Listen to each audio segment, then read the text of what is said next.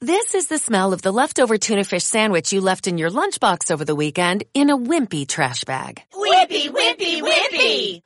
Blech! And this is the smell of that same sandwich in a hefty, ultra strong trash bag. Hefty, hefty, hefty!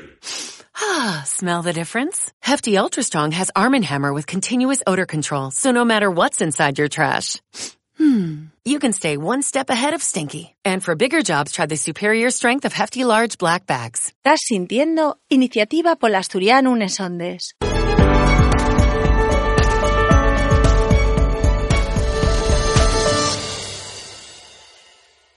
Bones collaces y collacios, e quien tama el programa radio de la Asociación Iniciativa Polo Asturiano. Ao falamos todos os meses na nosa lingua e de la nosa lingua asturiana. Neste mes de abril vamos eh, a portavos unha entrevista con Víctor Suárez Piñero e además estaremos con noso presidente Ignacio Galán. Acordaivos que facemos radio e televisión 100% en asturiano, todo ello disponible na nosa página web que lle como sigue, alderiquesdeasturias.com, además de tener perfiles nel Facebook, Twitter, Instagram e YouTube, onde podéis estar informados al minuto de toda a nuesa actividade. Entamamos!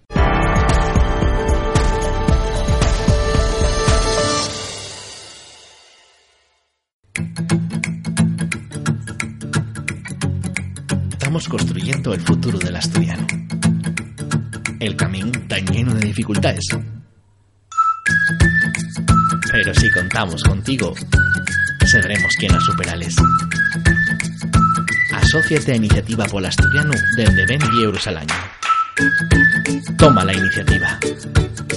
Iniciativa Pol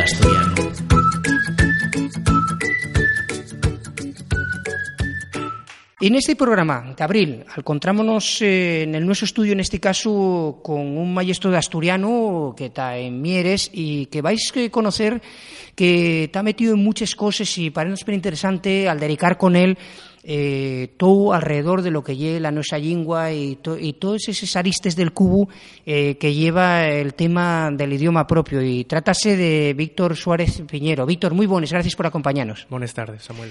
Eh, falamos eso, que ella es maestro asturiano en un colegio en, en Mieres, pero eh, en los últimos tiempos eh, destacó, o por lo menos eh, tuvo algo de sonadía, el tema de un trabajo que hiciste literario que fue La torna al asturiano del eh, ese, esa obra, ese libro tan conocido de Leopoldo Alas Clarín que fue La Resenta, ¿no? A lo primero, ¿por qué eh, discurriste el traducir o el tornar La Resenta al asturiano?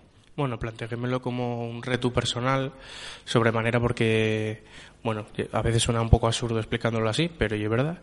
Eh, y hay un artículo en la Nueva España, un artículo de Va, de va Tiempo, en el que una persona que, bueno, un articulista que, que ya non vive, comentaba que mm, durante la época de Conceyubable hubo este reto, ¿no? de traducir novelas clásicas a, al asturiano, y una de ellas era La Rexenta, y este autor mofábase, hacía chancia con ello, diciendo que, claro, que obviamente non se pudo rematar la tarea porque non tiene vocabulario suficiente el asturiano y era una tarea imposible. ¿no?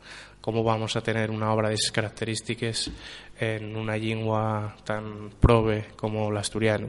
Entonces, obviamente, sabiendo que el asturiano tenía ese vocabulario, empecé un poco como, como hobby, no tampoco pensando ni en publicarlo ni, ni en nada semellado.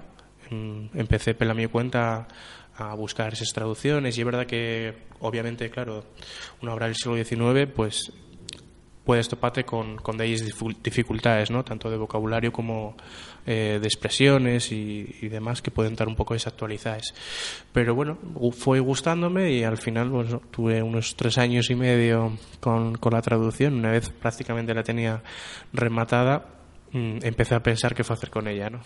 Ya. Y aparte porque la resenta estamos eh, falando tan ambientado, también Nubieu y todo eso, ¿no? Sí, claro, yo soy Dubieu y siempre desde Guaje, desde pequeñín tienes esa referencia, tanto una escuela o como en los propios nombres de el barrio de Vetusta, Claro. eh, los propios nombres de, de la ciudad, ¿no? Esa presencia está bien clara, la presencia tanto del autor Clarín como como de, Vetusta y, y de la Rexenta. Entonces, bueno, yo una obra muy vencellada a, a la capital de Asturias, yo vivo ahí y, y creo que sí que está justificada en este caso si la pregunta iba en ese camino que no sé si, si la facías por eso yo ya me adelanto creo que sí está justificado en este caso traducir desde el, el castellano ¿no? aunque eh, obviamente en Asturias todas las personas entendemos y falamos el castellano al empar que el asturiano da ahí una segunda vida a nuestra lengua creo que es importante y que también ya era necesario. Y retornando a lo que comentabas al Entamu, Víctor, eh, sí también da prestigio al, propio idioma porque los marroceanos decían, ¿no? Y que el asturiano no va a tener ese vocabulario. De alguna manera eh, estamos dando y puso diciendo, mira, aquí tenéis una obra cumbre de la lengua castellana y puede tornarse al asturiano, el asturiano y otra lengua. De alguna manera estamos igualándoles, ¿no? Claro, en este caso, eh, sin despreciar a, la propia literatura asturiana, que ya la que tenemos que emponderar y decir, tenemos novel, noveles y autores suficientes como para que la nuestra literatura tenga prestigio. Pero es verdad que una lengua también precisa traducciones, tanto de textos literarios como de, de otro tipo, ¿no? Y dentro de esas traducciones necesarias, les que están apegadas al territorio, yo les veo eh, bien cercanas, bien, bien, bien necesarias, ¿no? En este caso, pues La Resienta, como digo, y era una obra tanto emblemática, tanto para Asturias como a nivel europeo, y una, y una novela eh, típica de las que se hacían en el siglo XIX que no tiene nada que envidiar a, a la literatura francesa o, o, inglesa que se hacía en ese momento, ¿no? Y yo en la presentación siempre la presentación y en las demás entrevistas que, que para hablar de este tema siempre comento pues que ya estaba traducida a otras 12 lingües, ¿no? como podían ser, eh, podía ser el noruego o, inclusive el chino. Entonces, bueno, si estaba en tantas lingües una novela tan vencellada a Ubieu y Asturias, ¿por qué no traducirla al asturiano? asturiano? Claro, y aparte, eh, Víctor, lo, lo importante que lle eso, el que te ha, que te ha eh, tornado al asturiano, lo que sí, en las presentaciones eh, y, lo que lo que fue un poco el dar a conocer ese, ese trabajo final cuando se publicó eh, no sé cómo tomaste porque tuvo muy buena acogida, ¿no? Sí, yo la verdad que me topé más, eh, más eh, afalagos, digamos, y, y, más parabienes que, que críticas. Las críticas son les esperables, ¿no? Les, bueno, ya estamos con las subvenciones, esto no va para nada. Lo que comenté antes de que si ya sabemos asturiano, eh, perdón, si ya sabemos castellano, ¿para qué la queremos, la queremos en asturiano? Porque va a perder, siempre una traducción pierde respecto al original. Bueno, en este caso, no creo que que pierda, sino ye otra forma de leer la novela. Mucha gente que la leyó eh, comentóme que, que entendían ahora o tenían una relación más cercana con los personajes. Al, al falar los personajes la, lengua propia, tenían una relación más, más cercana, ¿no? que la vivían como una historia más, más real. Y como te digo, pues bueno, sorprendióme la verdad porque en ningún momento pensé y, esto viene muy mal la novela, pero en ningún momento pensé que alguien llegara a leerla entera. Ya. Digo, yo la leí como 20, 30 veces, no sé, ya perdí la cuenta, pero nunca, nunca pensé que hubiera gente que se tomara la molestia de aparte de comprarla para tenerla en la estantería y decir mira qué guapo, mira qué libro más grande en asturiano, qué obra tan emblemática, que se tomara la molestia de abrirlo y leerlo y, y acabarlo. Y sí que hubo gente que se puso en contacto conmigo, gente tanto que conozco como que no, que eso también me hizo mucha ilusión. Y, que la llenaron entera y la disfrutaron. Dicen que, igual o más que la, la primera vez o las veces que les la hieren en castellano. Y algo que no comenté antes sobre las traducciones que me parece importante, estas traducciones que se faen como retu, ¿no? Yo me planteé la traducción como, como un retu y para demostrar que sí se puede, que el asturiano también está ahí y demás, no hay algo nuevo. no me quiero comparar con otros, otras personas que hicieron traducciones, pero bueno, y es verdad que hay algo histórico a lo largo de, de la historia de Asturias y de la literatura, pues vemos ahí al, padre Galo, a, Federico Fierrobotas, a Xomaría Cebal, que hacían traducciones simplemente por demostrar que se hacía, sé que se podía hacer, que el asturiano ya era una lengua tan válida para traducir desde el latín como cualquier otra. ¿no? En este caso yo, bueno, faigo desde el asturiano, pero dentro de una obra del 19, igual que está haciendo Pablo Suárez un trabajo bien valluroso y y bien guapo, que y el de traducir obras clásicas y medievales, del pues como está traduciendo bueno acaba de publicar el de Camerón ya tiene tornado el Quixote Sí. Tirán Blanc y no solo desde el castellano sino desde el catalán antiguo desde el inglés creo que, que tiene también previsto traducir eh, obras de Shakespeare entonces bueno yo creo que Perú Yau da esa traducción como como reto y como eh, el asturiano también va y está la traducción más comercial que es la de eh, pues, traducir obras que se puedan vender mejor ¿no? yo Claro, creo que sí, tenemos sí. que compaginar un poco esos dos vías Mm. la traducción de clásicos que igual tienen menos éxito comercial pero que hay que hacer para situarnos en el mundo y para que la nuestra lengua también agarre muchas veces ese, ese vocabulario, saber cómo se traduce de, de textos medievales, que igual no se fai tan, tan, tan da vez. Y después, pero lado, eh, las traducciones que se puedan vender mucho más fácil. Y yo que me dedico a la docencia, creo que tendríamos que apostar por literatura infantil y juvenil, eh, no tanto por, por la calidad, calidad literaria, sino porque los críos y a lo que a lo que se acerquen. Y ahí es difícil que los críos agarren un libro, pues vamos a intentar que los libros que los eh, críos están leyendo, que tengan en asturiano, una medida de las nuestras posibilidades. Y aparte no solo mm, la presentaste en, en lo que ya Asturias, sino también eh, fuiste a Barcelona, tienes previsto de ir a, a de ellos eh, lugares a, a presentarla, ¿no? Sí, de momento la presentación, la presentación oficial fue en el, en el Teatro Campamor, en, en el Salón de Té. Tengo un buen recuerdo de, de aquel día porque, bueno, la verdad que vino toda la gente que, que quería que viniera y hubo representación tanto de la gente de la literatura como de la Academia de la Lengua, tam- también del ámbito político, vienen, vino gente de, del PSOE, de Izquierda Unida y, de Podemos. Estoy muy agradecido por esa, por esa diversidad y por no, no hacer sectarismo con estas cuestiones, porque aunque yo sea de Izquierda Unida, creo que es importante pues que desde otros partidos también eh, amuesen ese apoyo a, a lo que se está haciendo en, en Asturiano. Tengo un buen recuerdo de, de aquel día, como, como comento. Y, y tengo pensado también en Asturias hacer otras presentaciones, aquí en Mieres, en, en Xixón, lo que pasa que, bueno, no tengo tiempo para todo, ¿no? Claro. Te- tenemos que eh, establecer prioridades. Y facíame también especial ilusión presentarla en Barcelona, porque la primer como se sabe, la, la, la primera edición de La Resienta tuvo que hacerse allí porque aquí no era posible por, por la censura. La novela, bueno, sabemos la relación de la novela con, con la iglesia, la iglesia no le gustaba demasiado eh, el papel de la misma y no pudo ser aquí. Entonces, bueno, hacía mi ilusión hacer una presentación en Barcelona, aunque fuera pequeñina, como realmente fue.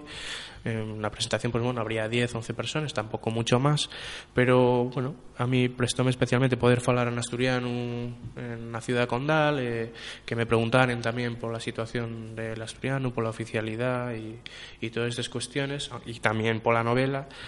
Eh, hubo un profesor de, de lengua castellana en, en un pueblo de allí, no, no recuerdo ahora el nombre, Malgré de Mar, creo que se llamaba, y vino desde allí una hora en coche solo para ver la presentación. A mí ya con eso ya me pagó la pena Ya. el desplazamiento, ¿no? Una persona que muestra tanto interés, la verdad que lleve bien prestos. Y aparte de esto, pues bueno, tengo, eh, estoy hablando con, con el Centro Asturiano de Madrid para ver si es posible una presentación allí.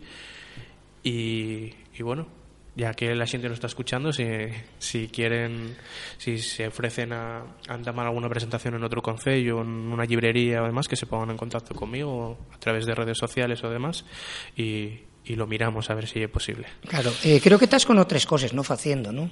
Bueno, yo la verdad que dedico todos los días a hacer algo siempre. Entonces, bueno, sí, siempre estoy o haciendo alguna traducción o, o con el tema de Wikipedia. Ahora mismo estoy traduciendo, estoy compaginando la traducción de Los viajes de Gulliver con alguna traducción de de Edgar y también estoy escribiendo algo propio ya, ¿no? Algo, espero a ver si a finales de año lo tengo rematado y a ver si puedo publicarlo o, bueno, o presentarme algún concurso, a ver si, A ver si... a ver si alguien lo valora. Y, y Víctor, y es muy, y es muy complicado esto de tornar una obra tipo La Resenta o Los viajes de Gulliver. De, ¿Complícase mucho o, o Sí. necesites mucha conocencia del, del propio idioma asturiano o del otro? ¿Cómo faz? Claro, date cuenta que, por ejemplo, en la Resenta yo soy bilingüe castellano-asturiano. pero obviamente la forma de expresarse y de falar y el vocabulario del 19 non é el mesmo que el actual, con lo cual, bueno, tienes que facer ese esfuerzo eh, nunca caer en adaptar y en interpretar como si estuvieras yendo desde este siglo y actualizar el vocabulario pero en el caso, por ejemplo, de los viajes de Gulliver, claro, tienes que traducir desde el inglés, ya no la tu lengua materna. Puedes tener un buen nivel de inglés, pero siempre mm, va a haber más dificultades que respecto al castellano, ¿no? Entonces, bueno, desde el inglés estoy tomándolo un poco con más eh, con más calma y intentando hacer bien las cosas, aunque no llegue la primera vez que torno desde, desde el inglés, ya tengo publicado en, en la revista Yetres Asturianes alguna traducción de ciencia ficción y de, de Chuck Palahniuk, pero bueno, estoy tomándomelo con calma. Ahora estoy priorizando, eh, pero trullado lo que estoy escribiendo yo. Ah, cansé un poco de, de, tornar cosas, de traducir y, y, estoy escribiendo yo pela mi cuenta. Claro, y después decías lo de las redes sociales, eh, falabes. Víctor, tuviste también mucha sonadía, porque ya es bastante activo en las redes sociales, y en el to Twitter pusiste una vegada lo del eh, sueño, sueño, eh, de cómo se falaba en asturiano, y tuvo una montonera de retweets, llamaronte inclusive Carles Francino de la, de la cadena SER. Quiero decirte que eso de las redes sociales trabajeslo muy bien, ¿no? Sí, bueno, llevo un tiempo haciendo, siempre tuve redes sociales, tanto bueno, Facebook como Twitter y demás, y bueno, siempre me contenté con el número de seguidores que, tenía, tampoco me, me, importaba mucho, yo estaba ahí para pa dar mi opinión y para y simplemente pues como entretenimiento, ¿no? Pero bueno, de, de sobremanera de un año para acá vi que bueno que ya lo sabía, pero que yo no lo estaba utilizando así, ¿no? Que el asturiano eh, se podía visibilizar mucho más desde ese altavoz que Twitter, en el que hay falantes de catalán, de euskera, de, de aragonés, de gallego, que tienen otra forma de ver las cosas y que igual desconocen la nuestra realidad y pueden simpatizar con nos. Con lo cual, bueno, eh, yo centréme un poco en simpatizar con esta gente, en decir, oye, el asturiano también está aquí, también estamos, eh, también hay personas que utilizamos el asturiano en redes sociales a diario y tenemos esta realidad. Voy a ver si os interesa, ¿no? Entonces, bueno,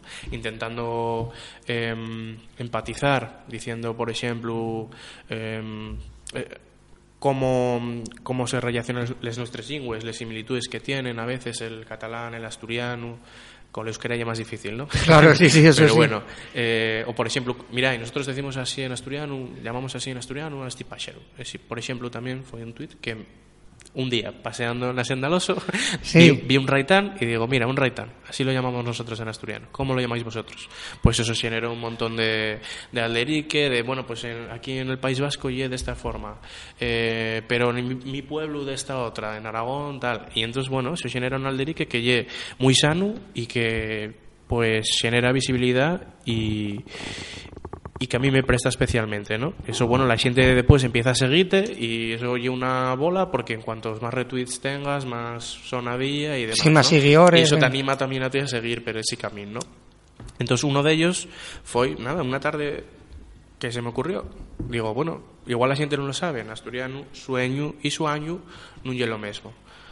Y yo no esperaba que tuviera tanta tanta sonadilla porque me parecía demasiado básico, ¿no? Pero no, nunca sabes cómo, cómo Sí, tuvo- tuvo mu- tuvo mucha sonadilla, Tuvo bastante sonadilla, sí. Y un Entrevistas, día, al día sí. siguiente llamaronme de la radio, de la radio de la cadena SER de, de Asturias. Y yo, bueno, como estaba recién presentada la rexenta, entendí que podía ser por eso. Pero decirme que no, que ya era para falar eh, para falar con alguien de la cadena SER de, de Madrid que, que no sabían exactamente por qué. Y cuando me llamaron directamente desde Madrid, que bueno, que pusiste un tuit, que no sé qué, y yo no, no sabía de qué me estaban falando porque no me diera ninguna importancia realmente. Y después sí que vi que, bueno, que, que yo, verdad, que tenía bastantes retweets y me gusta, y bueno, que me querían entrevistar por ello. Y, y ya que investigaron un poco, vieron que también torné la resienta y demás, pues bueno, hicieron un poco una pequeña entrevista, Sí, aprovecharon, sí, sí. filando Mm, sí, tuvi- tuvimos... y la verdad que me prestó porque, bueno, fue un trato bastante digno a, a lo que llega nuestra lengua, al trabajo que estamos haciendo, preguntando por la oficialidad con total normalidad. Y, y, bueno, que abrieron el programa con ello, un, un programa a nivel estatal y abrieronlo falando del asturiano. Y aparte Yo, eso, Víctor, lo que lo que falamos la importancia que tiene eso, porque eso están escuchando desde el puerto de Santa María en Cádiz, Santa Valencia o las Islas Canarias, ¿no? Y eso ya es muy importante, ¿no? Sí, yo muchas veces también cuando me entrevisten aquí pienses, bueno, ¿quién lo va a ver? ¿Quién lo va a escuchar? Y pienses que no lo escucha nadie y es mentira, escúchalo mucha gente y, y en la TPA también la, lo ve mucha gente y después te mm, conocidos o familiares y dice, viste, el otro día y dices, bueno, si salí cinco minutos, pues eso yo entiendo que a nivel estatal pues tiene muchísima más repercusión, que yo tampoco soy mucho de radio, no sabía que, que Carles Fran- Francino moviera tanta gente, por lo visto yo un programa de máxima audiencia, entonces bueno, yo si, si sirve para visibilizar el asturiano y, y que la gente lo conozca y entienda por lo menos la nuestra postura y, y no se traguen estos discursos tan Sí, tan eh, tan rocianos para tan con ello, ¿no? y Mm. que últimamente tan tan en boga Sí. muchas veces ya despersonalizar a, a quien a quien lo defiende no muchas veces la gente mm, falla una línea y se para aquí están los míos y aquí están los otros y los otros son el demonio nunca parándose a escuchar ni a ni a buscar argumentos simplemente van muevense pelodio y en este caso yo creo que ya era algo tan simple diferenciar eh, o, querer mm, que la xente simpatice contigo porque non quieres que se pierdan estos payabres yo creo que ya era algo tan simple que por eso lo compraron en Cadena Ser ¿no? dicieron, y que y guapo porque nadie se puede oponer a esto Sí, no, no, y aparte el respeto que amosó cuando decía lo de Bable y tú decías, bueno, no, Bable es muy Sí, antiguo, astu- asturiano, de sí. asturiano e tal, porque, bueno, eh, lo que falamos, tú que ya es maestro, en los currículos educativos, eh, Víctor, el, problema que tenemos inclusive en Asturias, eh, y eso, que lo que, el, cómo se amuesa el propio idioma y de un, de un sitio un poco yaceriante, ¿no? Eh, Fálase como modalidad lingüística e tal. Claro, eso, si lo depende una persona de Madrid o de, vamos, o de Cádiz o de, o de Valencia, el tema y que y es normal que piense de esa manera, ¿no? Y que después el hacer ese, digamos, ese labor didáctico é per importante, non? Sí, yo, lo que te falaba, lo que te decía antes de les Ginis, muchas veces si no nos paramos a, a falar con la xente non entendemos eh, esos postures. Por exemplo, si de repente Carles Francino, sin falar con naide, sin ningún tipo de entrevista, refiere al asturiano como bable en un programa y naide lo corrixe, seguro que va a haber alguien que diga, mira este que fato, que lo llama bable, porque claro, porque estará en contra, porque su, haciendo suposiciones. Claro. Y después, falando con él realmente, tú daste cuenta que este paisano lo llama bable porque lo llamó bable toda la vida, pero no tiene para él ninguna Porque carga. yo lo que dixeron non o lo que estudió en su tiempo. Non tiene ninguna carga Negativa. negativa. Mm. De hecho, bueno, explicólo, ¿no? Yo llamaba lo bable, no sabía Porque que tenía esa sabía, claro. A partir de ahora nunca lo voy a llamar más bable, sí, lo sí. llamo asturiano y demás. Que non deixa de ser muchas veces un complejo nuestro. En, la xente hay, hay veces que lo llama bable y non tiene nada en contra, y es simplemente que ya el nombre que conocen, ¿no? Claro. En este caso, pues bueno, yo creo que sirvió, lo que te digo, para que se sintiera el asturiano una radio estatal, para que se nos quitaren esos prejuicios de estos son el demonio, los que falan asturiano son súper radicales y son el demonio, no tienen por qué, que los habrá que sí y los hay que no. Y, y bueno, normaliza, ¿no? Yo creo que, que bueno, y algo que surgió así de casualidad, pero que, que la verdad que tuvo bastante bien. Que tiene mucha importancia. Y después otra cosa que es importante que faes que estás ahí, y ya hicimos, eh, con, acuerdas este Palderiques de, de Asturias Televisión, Sí. hicimos una entrevista cuando aquello de los premios Príncipe, que falemos con, con xente de, de Wikipedia España y todo aquello. Sí, por Eh, iniciativa por asturiano en Sondes también. Claro, falamos hicimos alguna sí. cocina, pero pero sí que estás eh, metido en lo que lle ese grupín que estáis llevando adelante el tema de la Wikipedia en asturiano que para nos pero importante también, eh, por el labor que estáis haciendo y por eso damos la enhorabona por ello, ¿no? Sí, como te digo, yo todos los días dedico eh, tiempo a, a esto del asturiano, pero cuando digo todos los días, yo todos los días del año. Igual un poco obsesivo, pero yo verdad, yo estoy de vacaciones y igual edito en Wikipedia también. Entonces, bueno, eh, sí, somos un grupín de gente un poco inestable, a veces somos más, a veces somos menos, pero bueno, desde 2006 eh, llevo editando en, en, Wikipedia pues con estas personas con algunas más que se sumen y después se vayan los tres del carro. como mm. la canción de como el cantar de Dixebra de y sigue el tren. Unos subieron y otros bajaron. El, el, tren sigue ¿no? el tren de el tren de Wikipedia sigue. Y es un trabajo que yo creo que no está suficientemente valorado. No lo digo por mí me refiero al proyecto en general. La gente yo creo que no está valorando lo importante que llegue que tengamos una enciclopedia en asturiano libre que cualquiera pueda editar, gratuita, sobre todo con todo el problema que está habiendo con el copyright en Europa, que podría echarse en baixo y, perder eh, 15 años de, de trabajo. Y, y, seguimos trabajando. Tenemos 100.000 artículos prácticamente ahora. Echamos un poco el freno porque, eh, obviamente, estamos trabajando mucho con traducción automática, que la gente los lo critica, pero ya la única forma que tenemos de medrar. Utilizamos traducción automática que revisamos posteriormente. Conocemos ya todos los fallos del eslema, con lo cual. sí, el gran, el gran eslema, sí. sí utilizamos eh, herramientas automáticas, los llamados bots, mm. tanto para pa crear como para traducir posteriormente. Y también, bueno, un dato importante a destacar y que somos junto al galés, siempre tenemos ahí un pique, a veces los primeros, a veces los segundos, pero que tenemos eh, igualdad de género en las biografías, ¿no? Tenemos 50% de biografías de mujeres y 50 de hombres.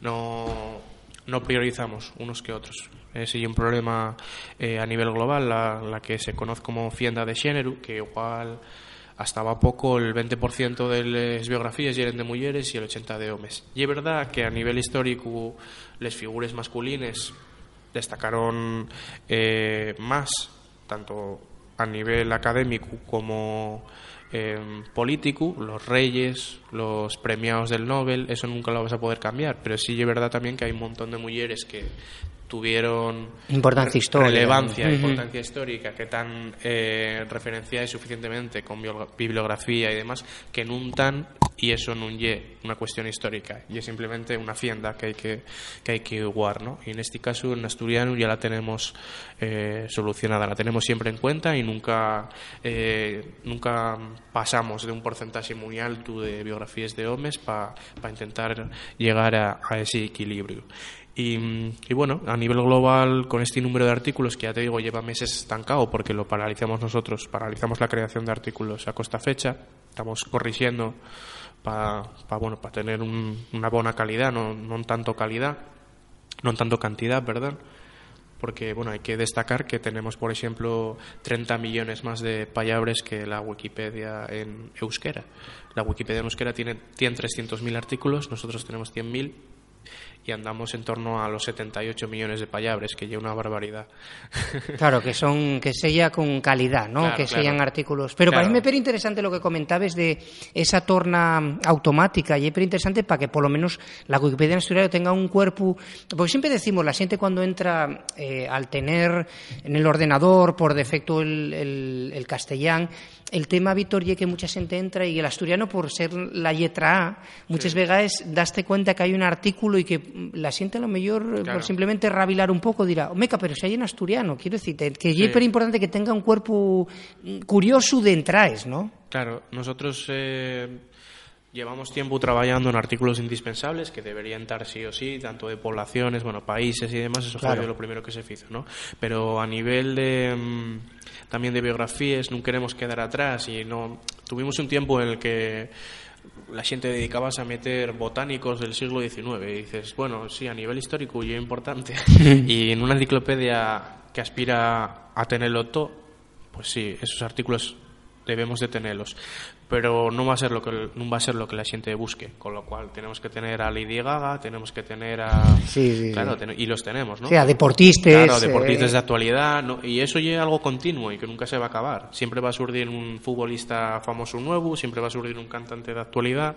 Entonces ese es un trabajo que ya infinito, que nunca se nos va a acabar y que nosotros intentamos eh, solventar de, de, alguna manera. ¿no? Por ejemplo, Morrió va poco, y esto es un, poco un poco feo, ¿no? Falar de necrológicas, pero ya que es verdad, cuando muere una persona, muchas veces lo que vamos a mirar primero es si tenía artículo ¿no? en Wikipedia para pa corregirlo o para pa actualizarlo, ¿no? Por ejemplo, murió va poco Xavier Arzayus, Sí. famoso político Vasco. vasco que non tenía artículo en, en Wikipedia en asturiano, con lo cual pues esos artículos, eso hay que detectarlo y ir cre- creándolos, ¿no? Porque bueno, son personas relevantes que deberían estar ahí en, en Wikipedia. Y después hay otros proyectos que muchas veces falase poco de ellos o que la gente no conoce.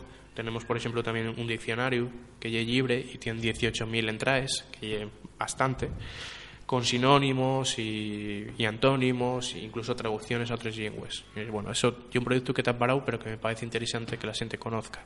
Y pero otro ya creó se va unos años una base de datos que se llama Wiki- Wikidata, que si sigue el camino actual va a ser la mayor base de datos de- del mundo y además una base de datos libre a la que cualquier persona va a poder acceder y va a poder modificar o incluir contenido.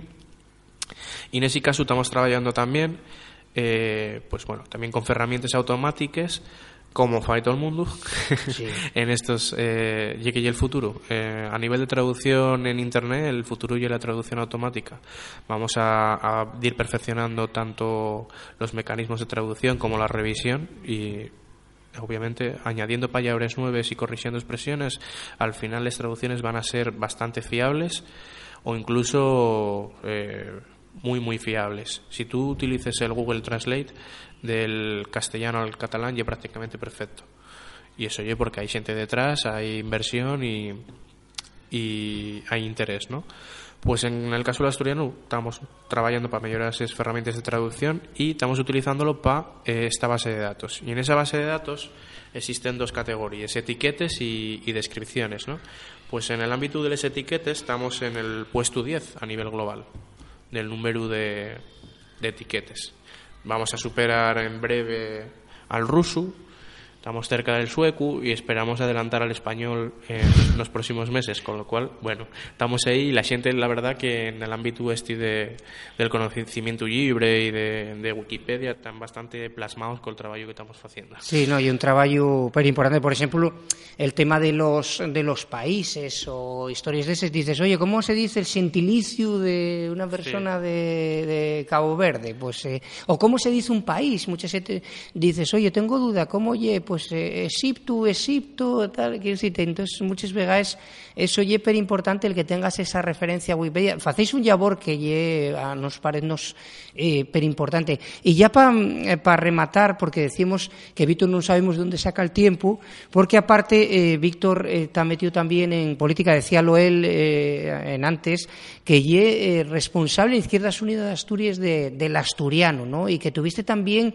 eh, en el tema de las de y, aprovechamos que estás eh, con nos en el, en el programa porque estamos cerca de unas elecciones, bueno, en este caso generales, pero después vendrán la de los concellos, la de Asturias. Y eh, al estar en este tema del, del asturiano eh, está muy, eh, digamos, na senda el tema este, Víctor, de, lo que lle la posible reforma del estatuto para hacer de una vegada aperto ese el asturiano oficial, pero eh, surgió esa eh, corriente más roceana, el tema este de la, de la ultraderecha. No sé cómo lo ves tú, como una persona que estás tan metida haciendo tantas cosas por, por nuestro idioma, el tema este, y como te has metido en un partido político, bueno, que tiene tanta importancia en Asturias como Izquierda Unida, eh, ¿cómo ves este, este futuro del, del idioma? Bueno, y es verdad que esa gente que está en contra siempre estuvo ahí, entonces tampoco ye, tampoco ye algo nuevo, pero bueno, el, tema del asturiano tuvo una hacienda principalmente el año pasado, ¿eh? llevamos una temporada en la que se nota muchísimo el, el interés, el bajón del interés mediático en esta, en esta cuestión, sobremanera después de la presentación de la reforma del estatuto y la, la pérdida de, de la votación, ¿no? Pues sabes que tanto Podemos como Izquierda Unida presentaron una, una reforma del Sí. estatuto, una, una propuesta de reforma del estatuto na Xunta General para incluir la, la oficialidad y, y echóse en baixo. Con miedo principalmente a que en 2019 pudieran inundar los votos, Claro. que lle- yo creo que un miedo que, que tenemos todos sobre manera de los resultados de, de izquierda, bueno, de izquierda unida, no, de la izquierda en general en, en Andalucía, ¿no? Pero ya que estamos en un momento tan volátil a nivel general que es muy difícil hacer pronósticos, ¿no? Que podrá pasar, bueno, el, mesmamente la del adelanto electoral, ¿no? La adelanto electoral Sí. no se contaba con él.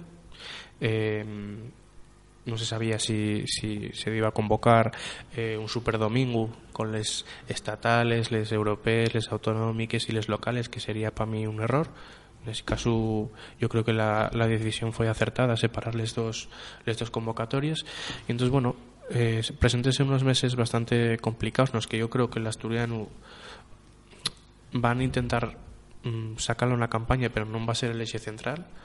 Van a ser otras cuestiones porque aparte Asturias nunca vota en clave asturiana, votan en otras claves, con lo cual Cataluña va a estar presente, un montón de cuestiones van a estar presentes, pero el asturiano, aunque Vox seguramente intente centrar la campaña en ello, no va a ser el eje principal. Lo cual yo creo que ya es positivo, porque podría quemarse el, el debate y podría polarizarse. Entonces, bueno, que el asturiano no llegue que pase de puntillas, pero que el asturiano no sea el eje central de la campaña, creo que, que hay algo positivo. En cuanto a si van a dar los números eh, en las elecciones de mayo, eso ya veo lo... Yo ahora mismo soy pesimista y veo un poco complicado. Porque, perdona, precísense tres quintos, ¿no? Precísense tres quintos, 27, 27 diputados. Eh, y es verdad que el PSOE ahora está en alza, podría subir algo, pero bueno... Tres quintos eh, igual y mucho, ¿no? 300, ¿cómo? Que tres quintos igual y mucho. Eh, decimos, para explicar a la gente, Víctor, eso, que tres quintos necesites que voten esos eh, diputados a favor a favor, a favor para eh, camudar el estatuto y hacer, eh, bueno, eso, un tema orgánico de, de, y después tendría que ir al, al Congreso, al Senado y demás, ¿no? Sí, son tres quintos de 45 diputados, con lo cual estamos hablando de 27. Sí. Y, bueno, hasta ahora daben, pero es verdad que con con la crisis que está viviendo tanto Podemos como Izquierda Unida, eso lleva una evidencia, ¿no?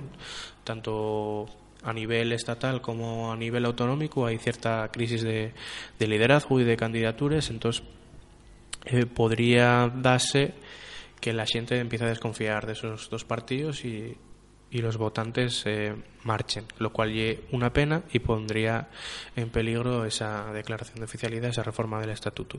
Podría salvarse, yo creo, igual con la, con la subida que está experimentando el PSOE y entonces, bueno, podría darse la circunstancia de que sí que se lleguen a sumar 27.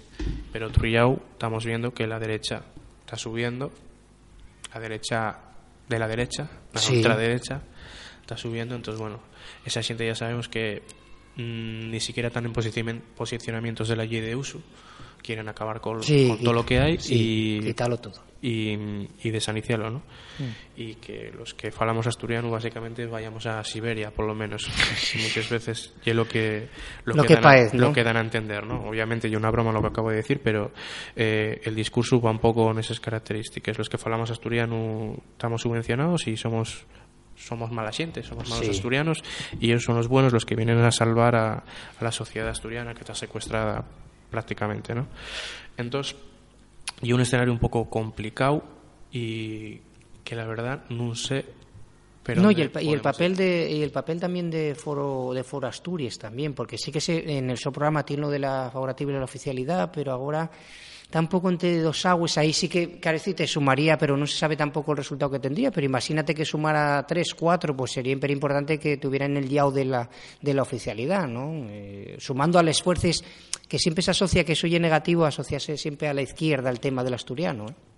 Sí, pero bueno, Foro ya empezó a recular el, el año pasado cuando Morillón empezó a, a verse como futura candidata, ya, bueno, y cuando sobremanera cuando empezó a verse que el tema iba en serio, ¿no? que realmente se, podría, se podría abrir la reforma del estatuto y ellos tendrían que votar algo.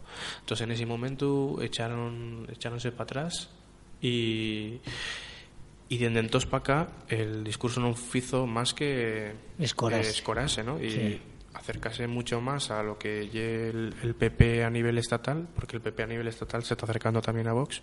Entonces, bueno, y es peligroso porque cada vez hay más fuerzas políticas que giren hacia esa extrema derecha que para mí es peligrosa, y pero Trujillo, los, eh, las personas de izquierdas, no acabamos de ponernos de acuerdo, eh, ni en nuestros partidos ni a nivel global en cuanto a, a unos acuerdos, ¿no? Porque yo entiendo y yo defiendo que Izquierda Unida hay un proyecto político válido, distinto de Podemos y distinto del PSOE, pero que podemos llegar a acuerdos posteriores y que eso puede dar frutos, también lo defiendo. Entonces, eh, vamos a ver de aquí a los próximos meses cómo se dan las circunstancias, porque, como digo, un un momento muy volátil en el que puede pasar cualquier cosa. Sí, pueden pasar circunstancias. Primero vienen los generales. Pues, eh, eh, Víctor, agradecemos en forma que nos eh, atendieres al programa Iniciativa por las Tiranas Ondes, eh, falando de muchísimos temas, de, de, la torna de la resenta, el tema de la Wikipedia, y como decimos, Víctor, que está a 200 cosas, pues eh, también está en este tema político, y mira, en, eso, en este programa también nos presta el que la gente sepa esto que estos tantos años que llevamos haciendo este programa radio, cómo está la situación del idioma, que per delante vienen eh, tiempos eh, que van a ser de eh, per importantes para ver la, evolución. Pues Víctor Suárez Piñero, dateles máis fonderes gracias, la enhorabona por traballo tanto la resenta como el traballo que fais literario, eses, eses ideas que tienen los viajes de Gulliver, el tema de la Wikipedia y también el traballo político porque estás en aconsellamientos, en, en que son que son per importantes y vamos a tener que seguir en contacto, vamos a, igual a llamate y a lo mellor non para iniciativa, sino para Alderiques para hacer un análisis político, el día de las secciones, a lo mejor hacemos especiales o lo que sea. Pues Víctor, muchísimas gracias y estamos en contacto. Un abrazo. Muchas gracias a vosotros. Iniciativa Nesondes. Agora en iTunes y en Spotify.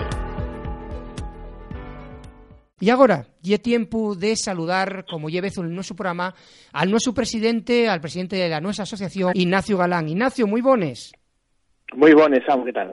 Eh, vamos a eh, tratar unos temas en unos eh, minutinos como Llevezu y hay un tema que no podemos escapar de él que fue la manifestación en, del pasado eh, 7 de abril a favorable a la oficialidad. Eh, ¿Qué valoración podemos eh, hacer de esta manifestación del sábado, decía yo 7, no, del sábado 6 Sí. de abril? Bueno, por nuestra parte, pues muy contentos con la, nuestra presencia en la manifestación que permitió pues amosar la, el consenso constitucional que venimos repitiendo continuamente, pero que hay que, hay que, hay que destacarlo, ¿no?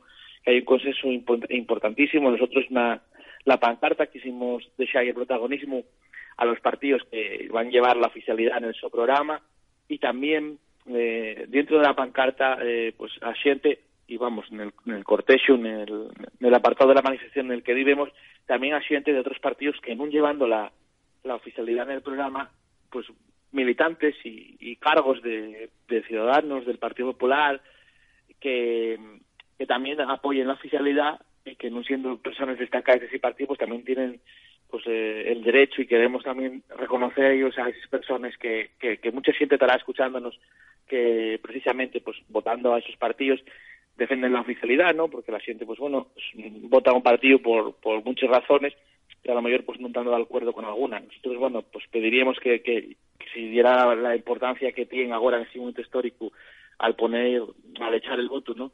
Y, y pensar en que, en que votemos a partidos que lleven la oficialidad en, el, su programa. Pero bueno, igualmente, y entonces, eh, con todo, pues hay gente que está luchando y trabajando dentro de los partidos para cambiar esas posturas, ¿no? Y vimos a poco, eh, ya va a hacer casi dos años que, que, que sucedió en el la FSA, en el PSOE, donde parecía imposible que pudiera eh, darse ese cambio y consiguióse. Entonces, bueno, hay que seguir trabajando para que también ese cambio se vea pues los partidos que en este momento, de, bueno, del centro derecha, ¿no? Ciudadanos, el PP, que en este momento siguen refugando la posibilidad de la oficialidad con posturas distintas, ¿no? Porque es verdad que el PP tiene una postura agresiva y en el caso de Ciudadanos, pues bueno, díganos que no, pero eh, bueno, pues no tienen la postura agresiva que está teniendo el Partido Popular en los últimos años. Entonces, bueno, eh, la verdad que en ese sentido la manifestación, pues contentos de, de a pesar de que el día que tuvimos tan malo, pues de, de poder eh, tener una, esa presencia ahí eh, diversa, transversal, que es tan importante, ¿no? E además unha vegada máis unha manifestación multitudinaria porque foi mucha xente la que se averou a Xixón, eh, como tú decías, a pesares del, del día tan malo, bastiazos e demás, e si pasado sábado eh, 6 de abril, pero eso lle per importante, vuelve, vuelve a mosase lo que comentamos tantas vegadas na iniciativa eh, polo asturiano, que si esa maior maioría de, de xente que lle é favorable, non lle que te to Asturias na manifestación, pero sí que lle verdad que son un número granible de xente la que acude manifestación tras manifestación y eso, eso eh, los partidos deberían tomar notes, ¿no?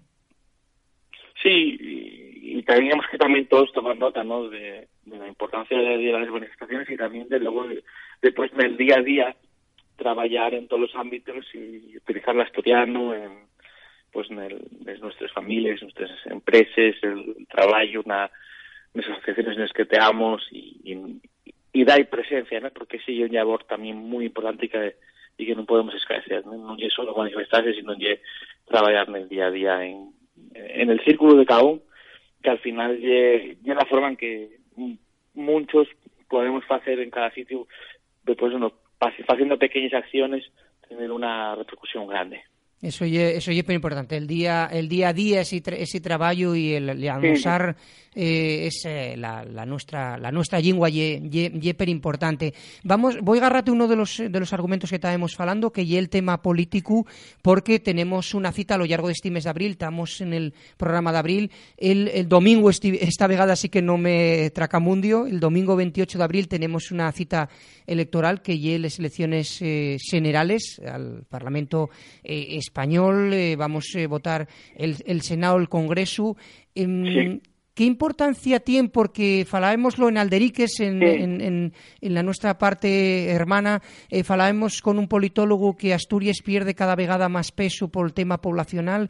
Eh, ¿Qué importancia tiene para Asturias, a pesar de, de que seamos tan, poquinos, eh, tan pocos diputados, este, este, esta votación de les generales? Porque después ya falaremos en mayo de les eh, autonómicas y les municipales. Sí, parece que es clave, ¿no? El, lo que salga también en Asturias, los representantes que tengamos allí, que, que sean quien a, defender, en este caso, pues la, la, cuestión lingüística, ¿no? La, oficialidad, porque hay que recordar que la reforma de estatuto va a en Asturias, ¿no? Con una mayoría de tres quintos, con un mínimo de 27 diputados, pero que después es una ley orgánica que va directamente al Congreso de los Diputados y que allí puede pasar de todo y que tiene que haber, pues bueno, gente que defenda la nuestra propuesta que salga de Asturias con la oficialidad, si llegara a ser ese caso, que estamos convencidos de que, de que va a ser así. Y, y, y, bueno, pues por eso la importancia también de estas elecciones, ¿no? Del ver qué mayorías se producen en el Parlamento español, va a darnos también una muestra de las verdaderas posibilidades que vamos a tener de esta legislatura a poder hacer el, bueno, pues esa reforma estatutaria. Sí, o sea, bueno, pues va a ser también desde el punto de vista de la reivindicación lingüística y el futuro del asturiano, estas elecciones son también claves a nivel estatal.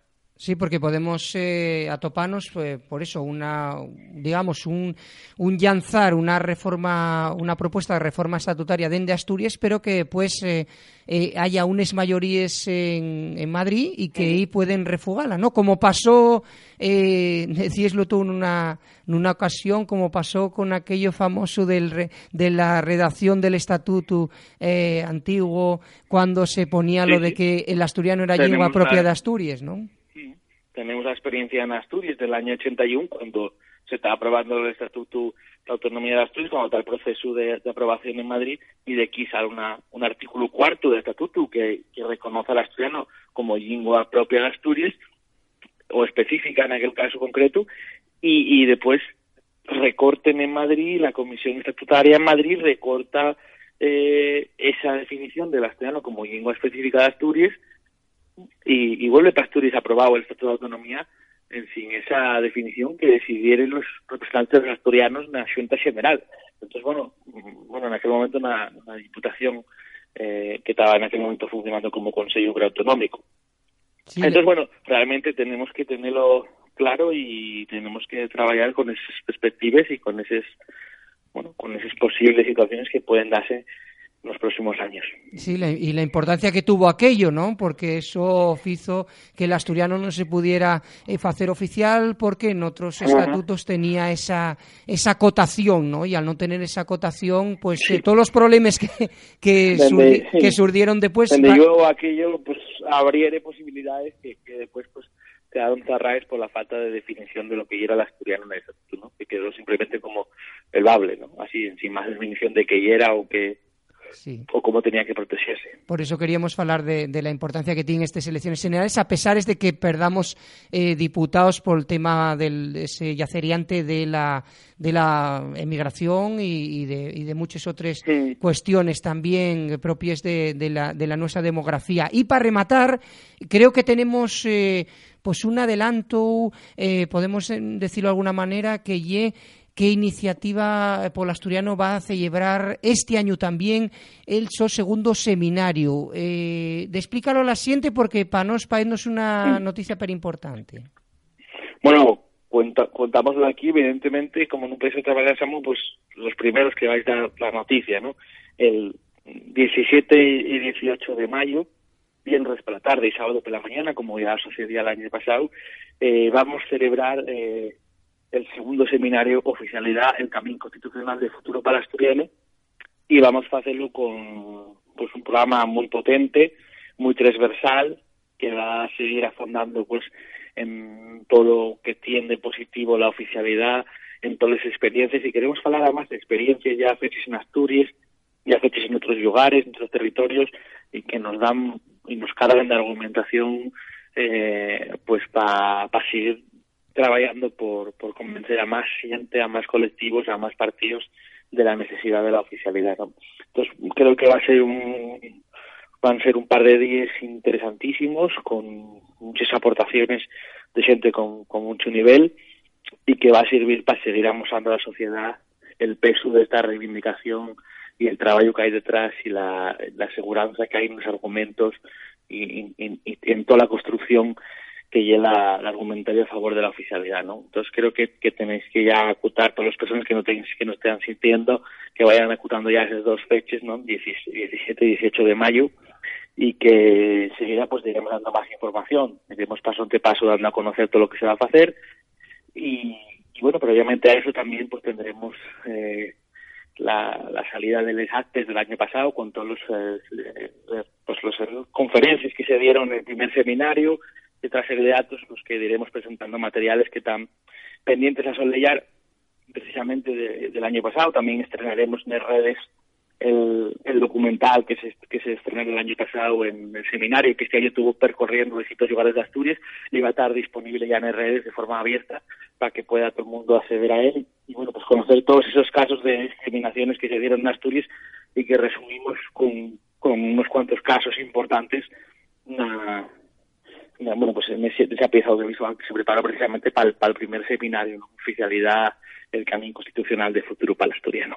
Ignacio, si te parece el eh, viniente programa que vamos a hacer de Iniciativa por las Ciudadanas Ondes en mayo, sí. eh, estamos en el de abril, vamos en el de mayo a, a fondar mucho más en este seminario que organiza sí. la nuestra organización, Iniciativa Asturiano, que nos parece interesante y vamos a comentar a la gente que está sintiéndonos eh, este programa, que no se pierda el de que bien, y la mejor promo que podemos hacer, que y esto, que vamos eh, a fondar en el programa de mayo, en antes eh, de justamente este seminario, lo que significa y ya todo el, todo el programa pesiao. Si te parece, en mayo falamos del, del tema y, y vamos eh, y estamos per contentos porque la nuestra organización iniciativa de un año más eh, tea con esa con, con esa idea tan guapa que nos prestó tanto por la vida el año pasado. Ignacio, en mayo falamos. Falamos, un abrazo, Samuel, un abrazo. a todos los oyentes, un saludo. Gracias, tallo, tallo. Hola xente, soy Chusma de Taranus y préstame sentir iniciativa pola Asturiano unes ondes. Vémonos. Sofita nos retuiteando este programa radio. Entre toes y tos facemos más fuerza. Iniciativa pola Asturiano unes ondes.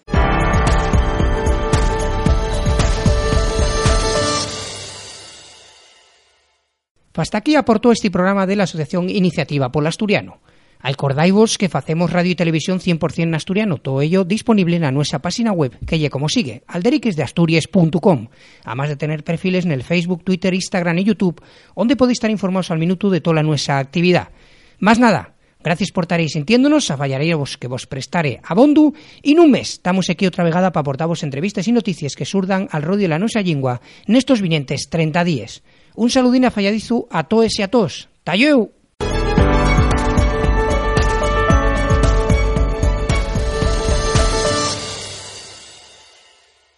This is the smell of a warm three day old egg salad sandwich in a wimpy trash bag. Wimpy, wimpy, wimpy!